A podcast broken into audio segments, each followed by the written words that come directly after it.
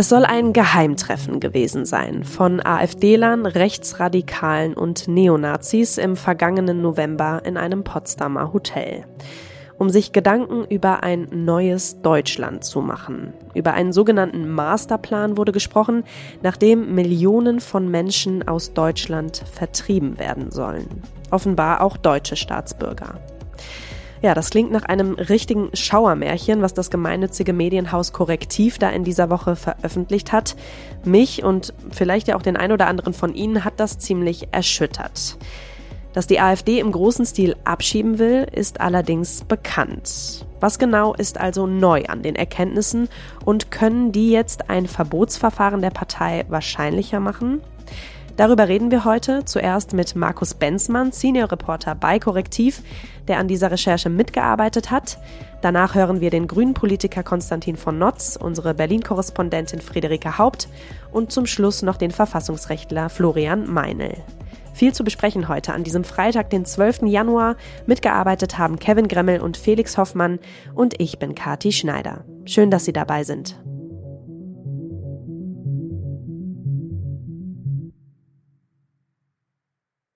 Bei mir in der Leitung ist jetzt Markus Benzmann vom Recherchenetzwerk Korrektiv. Hallo Herr Benzmann, danke, dass Sie sich die Zeit nehmen. Ich grüße. Herr Benzmann, was wissen wir denn seit der Veröffentlichung Ihrer Recherchen über die AfD was wir nicht schon vorher wissen konnten. Ich denke, das Spannende an dieser Recherche ist, dass sich hochrangige AfD-Leute eine Idee zu eigen machte, die in den rechtsextremen Milieu um den Herrn Sellner schon lange da ist, nämlich eine millionenfache Remigration, die nicht nur sozusagen den unkontrollierten Flüchtlingszuzug oder Menschen mit ungeklärtem Aufenthalt betreffen, sondern letztendlich auch Staatsbürger mit Migrationshintergrund. Ja. Und das wurde eben ausdrücklich so erwähnt, als Jahrzehnteprojekte benannt, äh, die Probleme beschrieben und sogar ein Zielort genannt, nämlich ein Musterstaat in Nordafrika. Und ähm, diese Ideen wirren absurd schon lange im äh, rechtsextremen Lager herum. Was hier spannend ist, dass an dieser Veranstaltung ein Bundestagsabgeordneter der AfD, äh, die rechte Hand mit Herrn Hartwig äh, von Frau Weidel und äh, der Fraktionsvorsitzende äh, von Sachsen-Anhalt teilgenommen hat, Ulrich Siegmund. Und äh, das Spannende ist, äh, die offizielle Verlautbarung der AfD dazu ist sehr eindeutig. Die haben auf der Webseite Staatsvolk stehen. Für uns gibt es, also uns wird immer vorgeworfen, wir würden äh, Staatsbürger nicht achten, die Staatsbürgerschaft. Und für uns gibt es keine äh, Staatsbürgerschaft erste, zweite, dritte Klasse. Und in dieser Veranstaltung wurde das in Frage gestellt. Was richtig ist, diese Idee war aber schon lange darum. Aber hier wurde das mal als gemeinsamer Masterplan vorgestellt und die AfD war dabei, zusammen mit anderen rechtsextremen äh, Kräften, dieses zentrale Ziel der Remigration, wie eben der Gastgeber Herr Möhrig auch sagte. Alle anderen Themen von Israel bis Russland, Ukraine und Corona seien egal. Hier, das sei das zentrale Sache, um äh, so eine rassistische Idee von autochthoner Bevölkerung oder reiner Bevölkerung aufrechtzuerhalten. Und ich würde sagen, das ist halt äh, das Neue, dass man das so gesehen hat. Wir haben natürlich den Höcke, der das auch irgendwann mal gesagt hat, aber der gilt ja eh sozusagen als ein äh, besonderer ähm, Ausdruck des Rechtsextremen. Aber hier wurde das als Plan formuliert. Ja? Und der Hartwig stellte sich bei dieser Veranstaltung auch als Mitarbeiter vor, sagte er, würde das ein Projekt, so ein Influencer-Projekt, das diese Idee vorantreiben sollte, vor dem AfD-Bundesvorstand vorstellen. Diese Vernetzung dieser Idee, das ist das Besondere und in meinen Augen auch das Erschreckende. Hm. Wer hat denn alles an diesem Treffen teilgenommen? Vielleicht können Sie mal ein paar der ja, relevantesten Namen nennen. Ja, also wie gesagt, der Herr Hartwig, äh, das war früher ein AfD-Bundestagsabgeordnete, der äh, jetzt sozusagen als rechte Hand von äh, Frau Weidel arbeitet. Und in der AfD-Bundestagsfraktion wird er als inoffizieller Generalsekretär bezeichnet. Der ist so der Mann im Hintergrund. Dann die Geritui, die ist Bundestagsabgeordnete der AfD. Dann war äh, Ulrich Siegmund, das ist äh, der Fraktionsvorsitzende von Sachsen-Anhalt. der hat seinen Plan vorgestellt, wenn in Sachsen-Anhalt Bundestagswahl ist in zwei Jahren, dass er die Chance sieht, dort die absolute Mehrheit zu bekommen und hat um 1,3 Millionen Spenden dafür gebeten. Er hat gesagt, das Geld bräuchte er und dann könne er Sachsen-Anhalt so eine Art Musterstaat für diese Idee der Remigration. Wenn ich das Wort Remigration sage, möchte ich immer so als zweites Wort Vertreibung nennen. Ja, das muss man, weil das bedeutet das. Ähm, der war dann dort und ähm, dann war immer auch der Herr Voskarau dort der dann äh, ein Referat darüber gehalten hat, wie problematisch ist, dass äh, bei Brieffehlern türkische Mädchen äh, beeinflusst werden könnten und daher die Wahl in Frage zu stellen sei. Dann war auch äh, Alexander von Bismarck dort als Zuschauer. Da waren zwei Frauen von der Werteunion dort. Also es war schon illustre Gäste, die sich da versammelt haben. Ja. Sie haben schon erklärt, worum es ging, Stichwort Remigration bzw. Vertreibung. Auf welche Gruppen haben sich die Beteiligten denn da alles bezogen?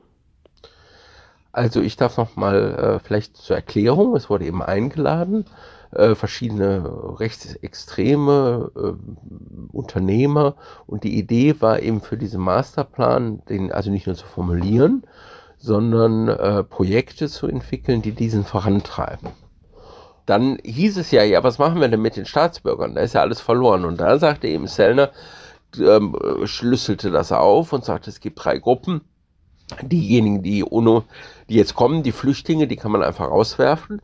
Die mit langem Aufenthaltsstadium, das ist natürlich auch schon problematisch. Es gibt ja Menschen, die mit unbegrenztem Aufenthalt hier schon leben über Generationen, denen kann man das entziehen.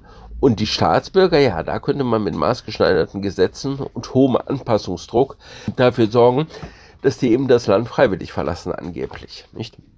Und äh, das wurde dann als das Jahrzehnteprojekt benannt. Ja. Martin Sellner, den haben Sie jetzt mehrfach genannt. Vielleicht können Sie noch mal genauer auf seine Person eingehen, beziehungsweise auf die ja zentrale Rolle, die er bei diesem Treffen gespielt hat.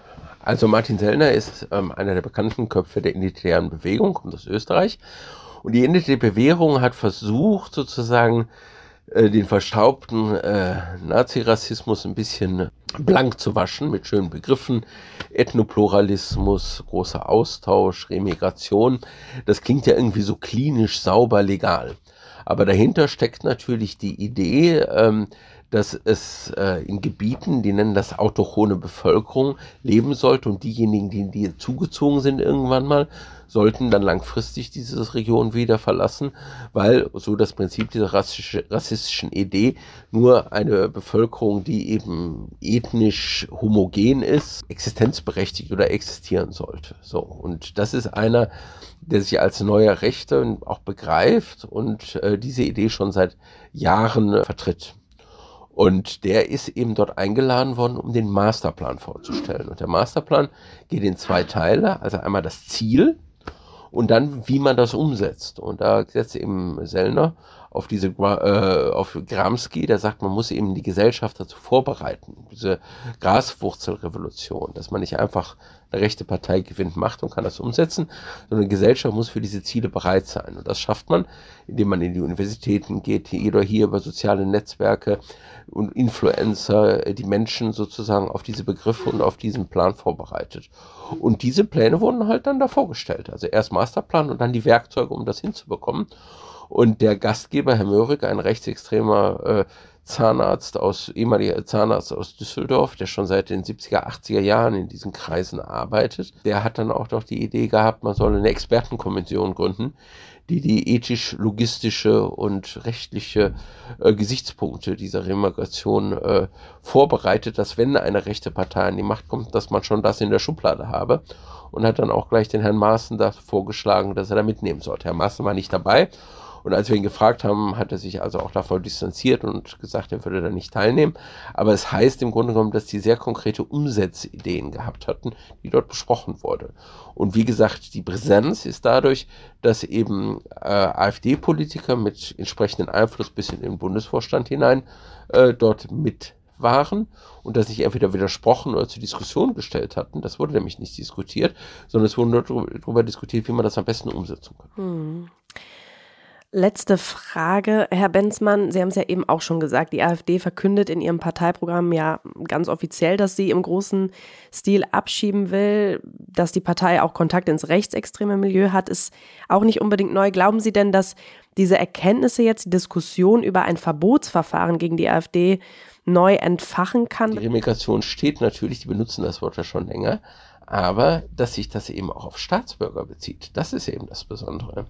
Der Spitzenkandidat der AfDK schreibt in seinem Buch äh, Politik von Rechts ein Manifest, äh, beschreibt er dieses Problem. Ja, sagt er, wir wollen die Remigration, aber wir haben 15 Millionen Staatsbürger. Wie gehen wir damit um? Er bedauert das, dass das schwierig ist und nennt sogar zehn Jahre auch ebenfalls. Und hier, dass sie im Grunde genommen Staatsbürger mit Migrationshintergrund attackieren oder auch als Ziel der Remigration machen. Das ist das Besondere und Neue dieser Recherche. Vielen Dank, Herr Benzmann, für die Einblicke und Ihre Einschätzungen. Ich bedanke mich. Ich spreche jetzt mit dem stellvertretenden Fraktionsvorsitzenden der Grünen, Konstantin von Notz. Hallo, Herr von Notz, danke, dass Sie sich die Zeit nehmen. Hallo, Frau Schneider, herzliche Grüße. Herr von Notz, war das eine Versammlung von rechten Spinnern oder eine Gefahr für die Demokratie in Deutschland?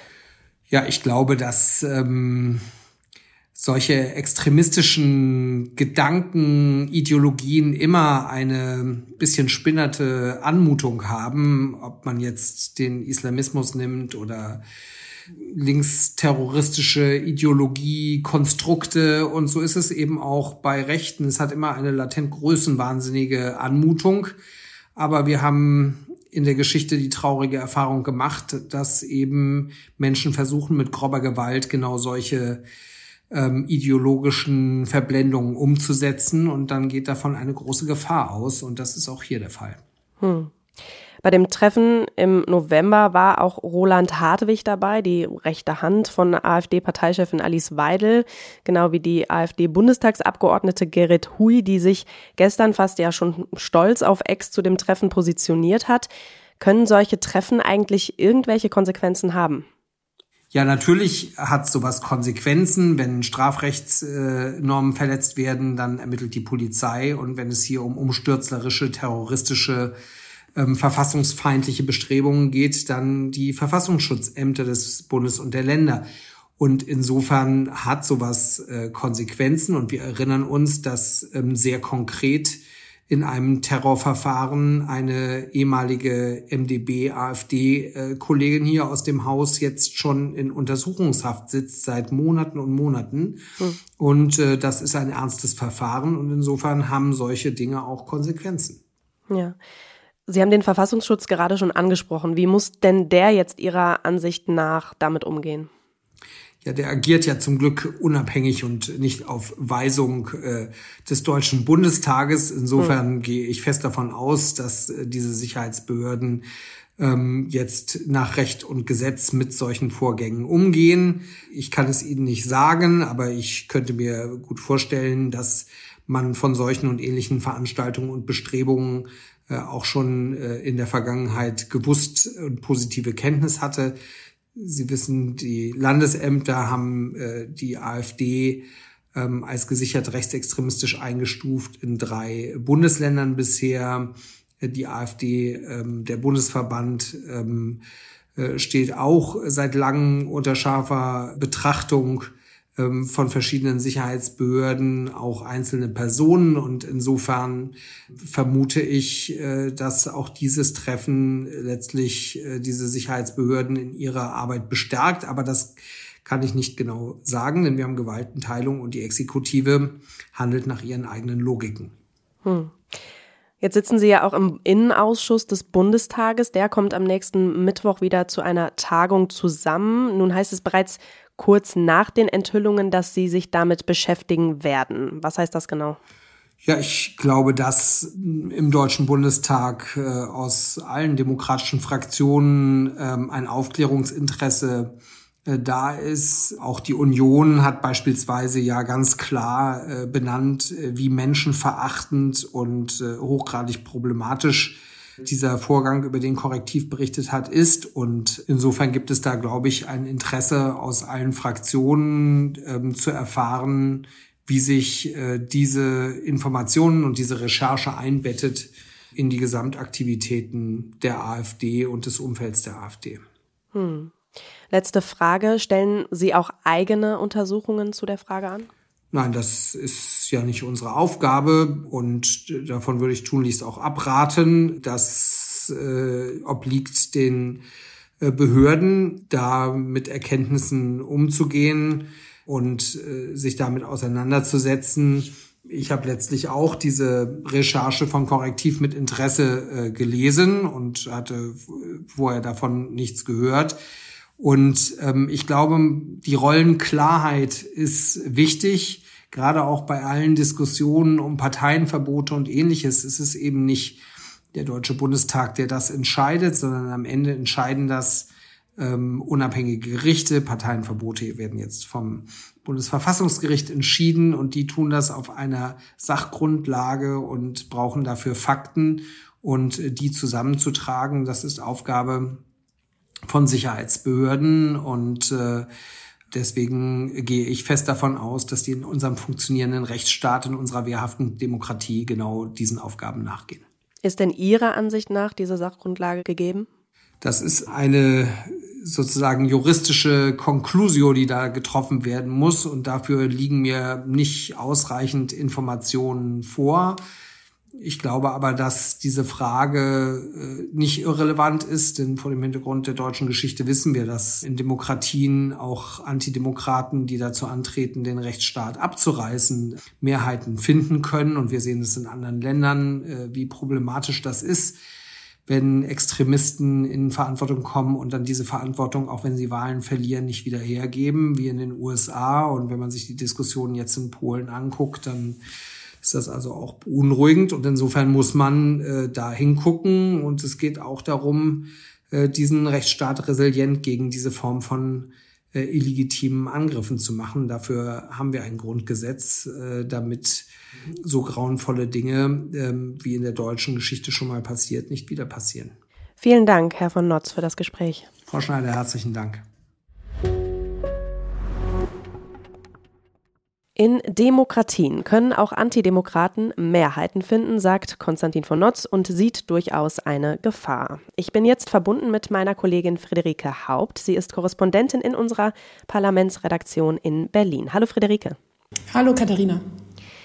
Friederike, die Enthüllungen von Korrektiv, die haben berechtigterweise für viel Wut und Empörung in der Gesellschaft und auch in der Politik gesorgt. Was hast du denn dazu aus dem politischen Berlin mitbekommen? Ja, meine Eindrücke decken sich mit deinen. Auch im politischen Berlin ist die Geschichte ähm, sehr viel diskutiert worden und wird diskutiert von Journalistenkollegen sowieso, aber auch von Abgeordneten. Äh, selbst der Bundeskanzler hat sich ja dazu geäußert, die ähm, Drastik der dort in dem Text beschriebenen Gespräche eingeordnet. Es gibt sehr, sehr viele Äußerungen von Politikern, Friedrich Merz, äh, Saskia Esken. Also eigentlich haben sich fast alle, die etwas zu sagen haben, zu dieser Sache geäußert, weil es ähm, doch viele, glaube ich, schockiert hat, auch solche, die ähm, viel über die AfD sprechen und über Rechtsextremisten ähm, arbeiten. Hm. Ich habe eben schon mit dem Korrektivreporter Markus Benzmann über die Recherche gesprochen. Für wie neu hältst du denn die Erkenntnisse, die hier gewonnen wurden? Beziehungsweise, ja, was hat aus, aus deiner Sicht besondere Brisanz? Ja, vielleicht muss man sagen, dass gar nicht unbedingt äh, der Neuigkeitswert äh, der Vernetzung äh, von AfD und Rechtsextremisten das Entscheidende ist. Das war, glaube ich, bekannt. Das steht auch im Bericht des Bundesverfassungsschutzes aus dem Jahr 2022 also ähm, Netzwerke zwischen AfD und extremistischen Mitgliedern der neuen Rechten auf allen Ebenen der Partei. Aber aus Verfassungsschutzkreisen habe ich gehört, dass ähm, dort äh, zum einen die extrem hohe Zahl der äh, Menschen, die äh, Deutschland verlassen sollen, auffällig gesehen wurde, also äh, mehrere Millionen. Und dass auch die Tatsache, dass äh, Menschen, die derzeit einen deutschen Pass haben, das Land verlassen sollen. Da stellt sich natürlich die Frage, wer damit gemeint ist und was die Gründe sind, mit denen man diese Leute dazu bringen will, das Land zu verlassen. Das ist schon ähm, heftig und so wie es in den Recherchen beschrieben wird, äh, grundgesetzwidrig, rassistisch. Ja. Wie eng ist denn mittlerweile die Kooperation von rechten Parteien und Organisationen? Ähm, die äh, Kooperation ist seit einigen Jahren sehr eng, würde ich sagen, verstärkt sich immer weiter, professionalisiert sich. Es werden äh, Geldgeber eingebunden, es werden ähm, von der AfD gezielt äh, Vorfeldorganisationen gestärkt. Das ist ein wichtiges Anliegen der Parteivorsitzenden Alice Weidel, also eben das Vorfeld einbeziehen. Damit sind so Gruppierungen gemeint, die eben nicht äh, Parteien sind, sondern aktivistische Gruppen, aber auch Medien. Ähm, und das ist, äh, das hat zugenommen und da hat äh, sich meiner Beobachtung nach auch die AfD ähm, professionalisiert und verfolgt das stark und legt Wert darauf, dass da Kontakte intensiviert werden. Hm. Gibt es denn irgendeinen Plan im politischen Berlin, wie man darauf reagieren will? Nein, das, äh, den gibt es nicht, ähm, auch weil sich die Parteien untereinander natürlich nicht einig sind. Ähm, auch die Wissenschaftler sind sich nicht einig, was jetzt geboten äh, wäre, um den Prozess der Erstarkung der AfD oder auch der Vernetzung der Rechten und Rechtsextremen aufzuhalten. Da gibt es sehr unterschiedliche Ansätze, ähm, die Parteien verfolgen, von der Hoffnung auf ein Verbot der AfD über politische Maßnahmen, über mhm. ähm, den Wunsch nach einem Aufstand der schweigenden Mitte in der Gesellschaft. Also sehr unterschiedlich. Es könnte ja durchaus sein, dass wir in den Bundesländern im Osten, dass da die AfD bald stärkste Kraft wird. Wir haben alle die Umfragen gesehen. Wie versuchen denn die anderen Parteien, sich darauf vorzubereiten? Mhm, auch unterschiedlich, würde ich sagen. Ich beobachte Versuche, sich extrem stark zu distanzieren. Bei allen Parteien, allen demokratischen Parteien, eigentlich auch ähm, bei der CDU, der das ja hin und wieder unterstellt wird, nicht gründlich genug zu tun. Also spätestens nach dieser Recherche habe ich doch das Gefühl, dass äh, alle nochmal deutlich sagen wollen, dass sie mit der AfD nichts zu tun haben wollen. Auch Friedrich Merz hat das heute äh, wiederholt, ähm, was er zuvor schon gesagt hatte. Und ähm, durch alle Parteien hindurch heißt es Inhalte. Also ich habe den Eindruck, alle ähm, wissen, dass es nicht gerade förderlich wäre, jetzt nur noch über die AfD zu sprechen und ständig äh, zu beschreiben, wie schrecklich die AfD ist, sondern eigene Ansätze in den Vordergrund zu stellen, eigene äh, Maßnahmen, wenn man jetzt Regierungspartei ist in den ostdeutschen Bundesländern, ähm, umzusetzen, wie es ja zum Beispiel beim Thema Migration in den letzten Monaten auch ähm, versucht worden ist. Also die AfD auf dem Feld der Inhalte ähm, zu schlagen oder zumindest etwas entgegenzusetzen, in der Hoffnung, dass äh, wenn die Bürger sehen, dass Dinge vorangehen, dass Dinge, die im Alltag Ärger machen, das Leben erschweren, ähm, hohe Kosten verursachen, wenn solche Dinge ähm, verändert werden, dass dann der Anreiz äh, sinkt, äh, die AfD aus Protest oder auch aus Sympathie mit äh, bestimmten Forderungen zu wählen. Hm die AfD also inhaltlich schlagen, sagst du, da nochmal genauer nachgefragt.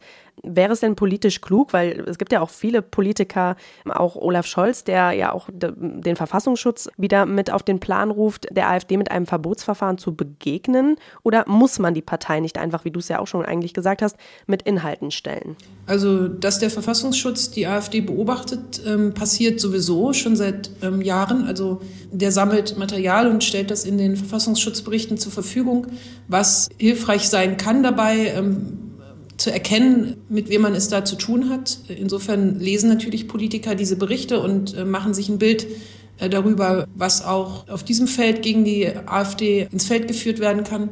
Aber es ist äh, richtig, dass Beschreibungen wie die AfD ist rechtsextremistisch, die AfD ist antisemitisch, in der Gesellschaft weniger stark abschreckend zu wirken scheinen als früher. Also das hält viele nicht mehr davon ab, die AfD zu wählen oder fordert sie scheinbar geradezu dazu heraus. Insofern gibt es äh, Gründe dafür, ein Verbotsverfahren ähm, zu erwägen. Ich höre allerdings aus verschiedenen Richtungen in Berlin, dass es erstens schwer ist. Es ist nicht gesagt, dass es ähm, gelingen muss. Zweitens, was aus meiner Sicht gewichtiger ist, ist es aber auch politisch ähm, heikel, zumal jetzt der Zeitpunkt so gewählt wäre, dass die AfD auf einem Höhepunkt steht, also ihrer Zustimmungswerte, ihrer Erfolge ich hielte das für ein Signal ähm, an einen hohen Teil der Bevölkerung, das sehr schwer politisch zu erklären wäre. Mhm. Du sagst gerade, dass die AfD in der Gesellschaft oder vor der Gesellschaft als rassistisch zu betiteln, dass das jetzt nicht unbedingt geholfen hat. Glaubst du denn, dass so eine, so eine Recherche, wie sie, wir sie ja jetzt von Korrektiv sehen, so eine ja, Enthüllung sozusagen, dass das helfen kann, die Gesellschaft, ich sag mal, wach zu rütteln?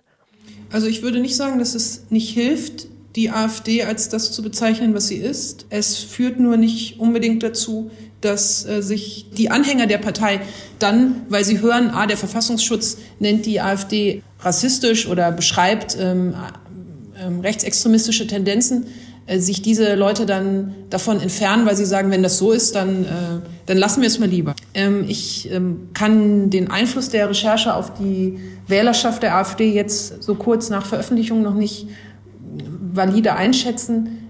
Ich habe den Eindruck, ähm, dass nicht viele, die bisher starke Unterstützer der AfD waren, sich jetzt zurückziehen, auch weil natürlich die AfD versucht, äh, die Recherche so einzuordnen, dass sich für sie daraus keine Nachteile ergeben. Aber ich habe ähm, auch gehört, dass gerade in dem Teil der Anhänger der AfD mit Migrationshintergrund, äh, die gibt's ja auch, im Moment äh, eine ungewöhnliche Stimmung herrscht. Also dass sich Menschen mit europäischer Einwanderungsgeschichte, aber auch ähm, türkischstämmige Sympathisanten der AfD angesichts der Aussicht, dass auch äh, Menschen mit Migrationshintergrund und deutschem Pass zu denen zählen, die die AfD versucht, versucht oder versuchen könnte, ähm, loszuwerden, dass das schon ähm, für Diskussionsstoff sorgt. Ja. Letzte Frage, Friederike. Der Verfassungsschutzpräsident Haldenwang, der hat gestern in einem ARD-Interview dazu gemahnt, die schweigende Mehrheit in Deutschland müsse aufwachen, für die Demokratie einstehen. Das sind ja schon sehr drastische Worte vom Chef des Verfassungsschutzes, also einem, der es wissen muss. Wie besorgt müssen wir denn um unsere Demokratie sein? Das, was Herr Heidenwang da beschreibt, deckt sich ja mit dem, was auch in den Verfassungsschutzberichten der Länder und des Bundes zum Ausdruck kommt. Also eine zunehmende Entgrenzung von Protesten, ähm, auch von einem Teil der bürgerlichen Mitte. Der FDP-Vorsitzende Christian Lindner hat das ähm, vergangenes Wochenende auch angemahnt. Ähm, äh, bis in die bürgerliche Mitte hinein zögen sich ähm, Verächtlich, Verächtlichmachung von Politikern und ähm, ja, hetzerische Reden. Insofern äh, sehe ich eine Gefahr für die Demokratie insofern als ähm, extremistischen Tendenzen oft nicht oder nur zurückhaltend entgegengetreten wird. Ja, also ich, äh, ich teile die Einschätzung, dass ähm, viele sich fragen sollten und eigentlich jeder sich fragen sollte, wie er sich jetzt zurzeit verhält und was er tun kann, um dazu beizutragen, dass die Demokratie in Deutschland erhalten bleibt und gestärkt wird. Vielen Dank, Friederike, für deine Zeit und deine Einschätzungen aus Berlin. Ein Verbotsverfahren ist politisch heikel und keine einfache Sache. Ein solches Verfahren gegen die AfD steht aber ja nicht erst seit gestern zur Diskussion und die Debatte darüber, die wird durch die Recherche gerade nochmal neu befeuert. Kanzler Olaf Scholz schreibt zum Beispiel auf Ex, wer sich gegen unsere freiheitliche demokratische Grundordnung richtet, ist ein Fall für unseren Verfassungsschutz und die Justiz. Ob daraus aber nun konkrete Schritte folgen oder folgen können, das bespreche ich jetzt mit Florian Meinl. Er ist Verfassungsrechtler, lehrt an der Georg-August-Universität in Göttingen und ist unter anderem Mitglied der Kommission zur Reform des Wahlrechts. Hallo, Herr Meinl. Hallo. Vorab würde ich gerne mal genau klären, die diskutierten Pläne zur Remigration sind ja rassistisch und menschenfeindlich. An welchem Punkt werden sie auch juristisch zum Problem? Um diese Frage ganz präzise zu beantworten, liegen, glaube ich, nach den veröffentlichten Recherchen einfach viel zu wenig Anhaltspunkte vor. Aber ich glaube auch, dass die Pläne ja noch ja gar nicht so konkret gemeint sind, sondern sie sind natürlich vor allem als eine Strategie gemeint, etwas auszuarbeiten, was im Gewand eines scheinbaren nur Gesetzgebungsplans etwas ist, was eigentlich unsere Vorstellung von dem, was man rechtlich machen kann, bewusst sprengen und provozieren und die Grenzen des politisch Denkbaren ähm, ganz massiv verschieben soll. Ja, ein Parteiverbotsverfahren ist ja schon sehr aufwendig und auch nicht ohne politisches Risiko. Ich habe es eben schon gesagt. Also Sie würden sagen, solche Enthüllungen sind in dieser Hinsicht jetzt kein echter Gamechanger, ja? Also das Parteiverbot, wie es das Grundgesetz konzipiert, ist ja im Grunde auf eine andere Situation zugeschnitten und auf einen anderen Typus von Partei, nämlich sagen, auf, auf den Typus der faschistischen Partei, die wir aus, dem, aus der Epoche des Totalitarismus kennen. Das ist schon der grundgesetzlichen Formulierung in den Begriffen zu entnehmen, die Ziele der Partei, das Verhalten der Anhänger. Da ist im Grunde die Idee, dass das Organisationen sind mit einem Programm, was sie mit einem ideologischen Programm, was sie verfolgen, straff organisiert, äh, was sich dann auch in der Organisation zeigt. Jetzt haben wir natürlich es im Fall der AfD und ich sage jetzt mal einfach des politischen Rechtsextremismus in der Bundesrepublik mit einer zunehmenden Verschiebung der Form von politischen Handeln weg von dieser, von diesem Typus einer autoritären Massenpartei hin zu äh, Formen zu tun, wo sich konventionelle Partei, Provokation, Protest, informelle Strategien, soziale Medien, Einzelpersönlichkeiten ganz diffus überlagern. Das macht es so schwer, das, was wir da im Moment beobachten, auf die Partei zurückzuführen und damit auch ähm, das Instrument des Verbotsverfahrens irgendwie zu greifen zu kriegen. Hm. Jetzt hat der Bundesjustizminister Marco Buschmann vor einem ja, gewaltigen PR-Sieg der AfD gewarnt, sollte das Verfahren vor dem Verfassungsgericht scheitern. Ist das nicht ein Totschlagargument? Ja, das finde ich auch nicht so besonders plausibel, zumal wenn man sich ja die, die Zeithorizonte vergegenwärtigt. Was, glaube ich, eine ganz unrealistische Vorstellung ist, ist, dass man ein Verbotsverfahren so betreiben könnte, dass man jetzt schon im Hinblick auf die anstehenden Wahlen, also sagen wir die Landtagswahlen des jetzt begonnenen Jahres oder gar die Bundestagswahl dann 2025 irgendwie davon profitieren könnte. Das wird nicht der Fall sein. Also das letzte Verbotsverfahren gegen die NPD, was ja rein aufgrund der Größe und Bedeutung der NPD weniger komplex war, hat damals, äh, ich glaube, vier oder fünf Jahre gedauert. Und das wäre sicherlich hier ähnlich. Und welch, in welcher Situation wir in vier bis fünf Jahren in Bezug auf die AfD sind, in der Öffentlichkeit, in den Parlamenten, in den Landesregierungen überhaupt, das kann man, das kann niemand heute vorhersagen und sicherlich auch Herr Buschmann nicht. Deswegen würde ich denken, äh, äh vielleicht noch ein Satz, deswegen würde ich denken, die, die Entscheidung ist nicht, äh, die Frage ist nicht, ob man sich zutraut, mit einem äh, Scheitern eines Verfahrens umzugehen, sondern die Frage ist, ob man sich jetzt zutraut, ähm, in eine Konfrontation hineinzugehen, wo man jetzt umschaltet und sagt, nein, wir sind der Auffassung, dass, äh, dass diese Partei sich so entwickelt hat, dass wir sie verbieten müssen. Wir schalten also sozusagen in den Modus der Feindschaft gegenüber dieser Partei. Hm. Lassen Sie uns das mal durchspielen. Was braucht es denn konkret, um ein ja, Verbotsverfahren einleiten zu können, beziehungsweise wer kann das einleiten? Also zunächst einmal bräuchte man ähm, einfach eine politische Entscheidung. Äh, und diese politische Entscheidung, die, die, kann man auch nicht aus dem Recht ableiten, sondern es ist eine politische Entscheidung, die ähm, entweder eine Bundestagsmehrheit, der Bundesrat oder die Bundesregierung treffen müssen, ob sie das wollen. Beim letzten NPD-Verbotsverfahren war es ja so, dass dieses Verfahren vom Bundesrat betrieben wurde. Das könnte jetzt aber auch die Mehrheit des Bundestages etwa mit den Stimmen der Koalition machen oder mit einer größeren Mehrheit oder die Bundesregierung. Was es dann allerdings nach der politischen Entscheidung vor allem braucht, ist eine sehr gute Dokumentation des, des Materials. Und das ist eine Aufgabe, die nach nach Lage der Dinge die Verfassungsschutzämter zu leisten hätten. Ähm, das war im letzten NPD-Verbotsverfahren so, dass das relativ gut vorbereitet war. An der Stelle hat es ja dann auch in dem Verfahren keine Probleme gegeben. Das Bundesverfassungsgericht hat ja damals den, ähm, das Vorbringen des Bundesrates zur Verfassungsfeindlichkeit der NPD ziemlich vollständig gekauft.